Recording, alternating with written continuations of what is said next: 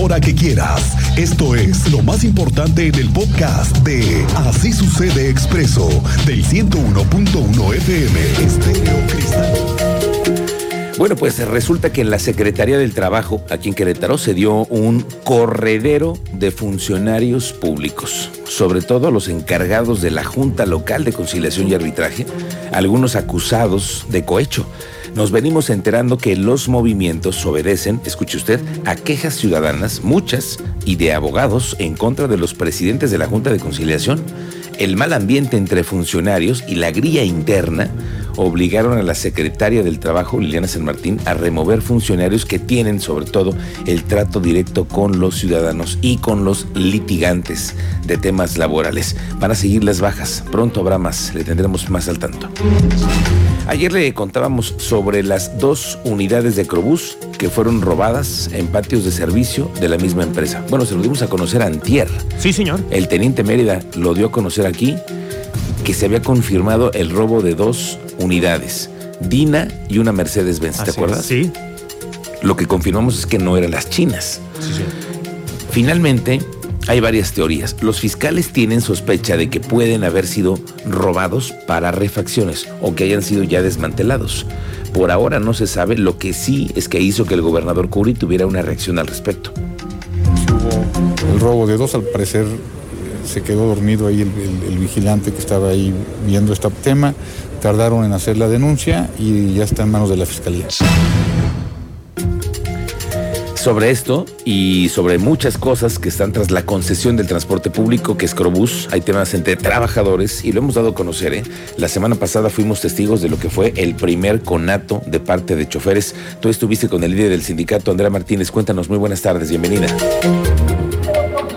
¿Qué tal, Miguel Ángel? Muy buenas tardes y a toda la audiencia. Así es, los operadores siguen a la espera de que el gobierno del estado y la empresa móvil Crobús eliminen el pago del pasaje en efectivo y se retome nuevamente al 100% el pago con tarjeta. Así lo dio a conocer el secretario general del Sindicato Industrial de Trabajadores del Transporte Sección Móvil Crobús, Miguel Rodríguez Navarro. Esto bueno, con el fin de mejorar las condiciones laborales de los choferes para cortar las jornadas de trabajo y también por un tema de seguridad. Y bueno, en ese sentido precisó que han insistido con la empresa móvil Probús, también con el Instituto Queretano del Transporte y con el actual gobierno del estado para que ya se utilice la tarjeta de prepago. No obstante, bueno, lamentó que solo se echan la pelota y no han visto una respuesta positiva. Escuchemos esta información que nos daba el secretario general del Sindicato Industrial de la sección móvil Crobús. Eh, vaya,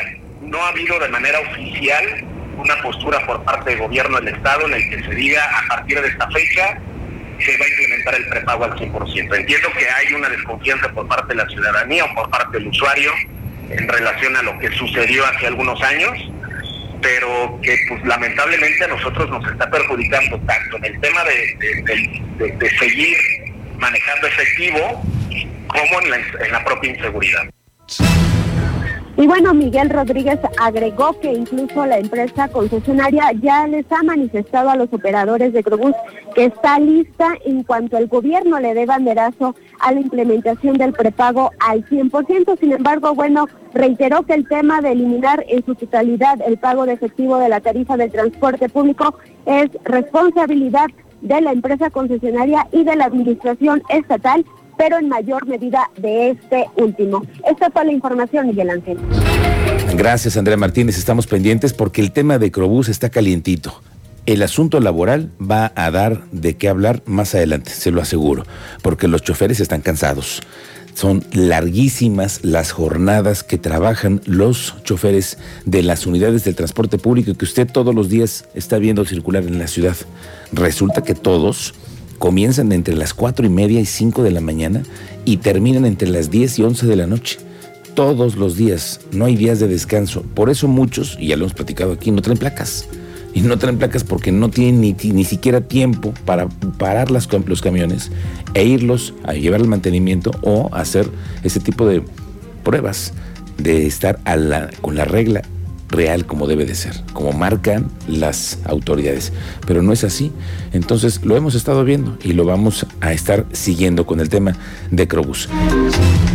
El secretario de Desarrollo Sustentable Marco del Prete informó que para las vacaciones de Semana Santa, el Aeropuerto Intercontinental de Querétaro contempla un aumento en la afluencia de pasajeros, principalmente a las playas. En ese sentido, considera que aún no se tiene previsto un porcentaje en concreto. Hay un aumento en la solicitud de espacios para vuelos, principalmente para Vallarta y Cancún, que son los destinos playeros disponibles desde el aeropuerto. Y ayer le adelantaba una nota. Pronto se viene un nuevo vuelo que es a Cabo San Lucas. Están por anunciarlo pronto. Es una buena noticia.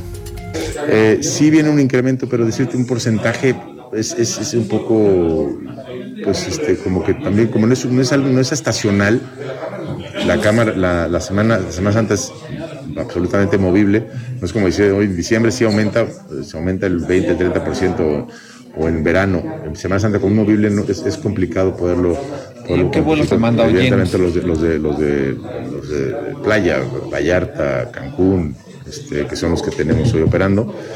Este, a lo mejor alguno para Estados Unidos, pero... Hoy tenemos invitado a la mesa de Así sucede en Expreso al notario de cabecera de este programa, al notario Enrique Burgos, que viene para platicar de los cinco asuntos de los que sí o sí tienes que ir al notario, de los que no te puedes salvar que son los trámites como las certificaciones, cambios en el título de una propiedad, que es uno de los asuntos más frecuentes que hay. Si tiene usted hoy alguna duda, algún tema, hay que preguntarle al notario. Hoy viene Enrique Burgos. Tenemos en la mira, al parecer, un elemento de la Secretaría de Seguridad Pública Municipal al que presuntamente se le pasó la mano con un maestro de la Universidad Autónoma de Querétaro. ¿Es uno o dos elementos? Cuéntanos, Teniente Mérida. Muy buenas tardes. Muy buenas tardes, Miguel Ángel. Buenas tardes a nuestro auditorio. En efecto, Marco Antonio Sosa, docente de la Universidad Autónoma de Querétaro, en la licenciatura de Educación Física y Ciencias del Deporte, además entrenador estatal de karate para el Instituto del Deporte del Estado, denunció abusos de autoridad y del robo de dinero en efectivo del que fue víctima por parte de dos elementos de la Secretaría de Seguridad Pública del municipio de Querétaro. El denunciante declaró en entrevista que los hechos se registraron en la colonia Desarrollo San Pablo, donde fue detenido por una unidad de la Policía Municipal, señalando a los elementos que le reclamaron supuestos daños a la patrulla y comenzaron con la agresión física. Después de ser esposado y despojado de seis mil, mil pesos en efectivo de su cartera, lo dejan libre sin ningún cargo ni señalamiento. Detalles más adelante, Miguel Ángel. Bien, estamos pendientes contigo, gracias. Hoy viene al programa el coordinador general de la UCEBEC en Querétaro para hablar sobre el tema de la rehabilitación de escuelas, sobre eh, el regreso a clases, cómo está el asunto del transporte escolar. Le invitamos a que nos mande sus preguntas. En un rato viene aquí el responsable de las escuelas públicas, el maestro Raúl Iturralde. Esta tarde en la Cámara de Diputados se dio una reforma interesante sobre lo que es el gobierno digital y temas que tienen que ver también con los notarios. Desde ahora pueden asociarse entre ellos. Hay diferentes temas en los que hoy los legisladores le metieron mano a unas reformas que se vienen pendientes y el tema digital es algo que ya les empieza a meter en la agenda mucho ruido a los señores legisladores. Cuéntanos tú, Iván González. Así es, Miguel Ángel, como bien lo señala, la sesión de pleno del Poder Legislativo fue aprobada la reforma que crea la Ley de Gobierno Digital del Estado de Querétaro, enviada por el titular del Ejecutivo del Estado, con la cual se tiene como objeto sembrar las bases para que todos los trámites gubernamentales puedan realizarse con la mayor eficiencia posible de evitar que el ciudadano tenga que acudir a una dependencia y realizar un trámite. Así lo señaló la diputada Selena Salazar, al igual que algunos otros diputados que apoyan esta reforma. Y bueno, escuchemos a la diputada Selena Salazar. Los ciudadanos requieren de un gobierno cercano, preocupado y ocupado por responder a sus inquietudes y necesidades. Por eso, esta iniciativa de ley busca que el ciudadano pueda acceder a los servicios que brinda el gobierno a través de una comunicación efectiva y que esto lo permiten los medios digitales. Andrea Saavedra y Juan José Jiménez votaron en contra al señalar que en el fondo las reformas eh, tocan otras áreas como la ley de notariado público, la ley de obra pública, la ley eh, también de recursos, y esto señala, pues, va en contra de lo que se está luchando a nivel federal, como es eh, lograr una transparencia y sobre todo también lograr el combate a la corrupción. Escuchemos a la diputada Andrea Tobar Saavedra. Que si este gobierno contrata una obra pública que no termine en su periodo, se puede heredar a la siguiente administración y se tendrán que tener y reservar esos recursos para darle continuidad a ese tipo de obra.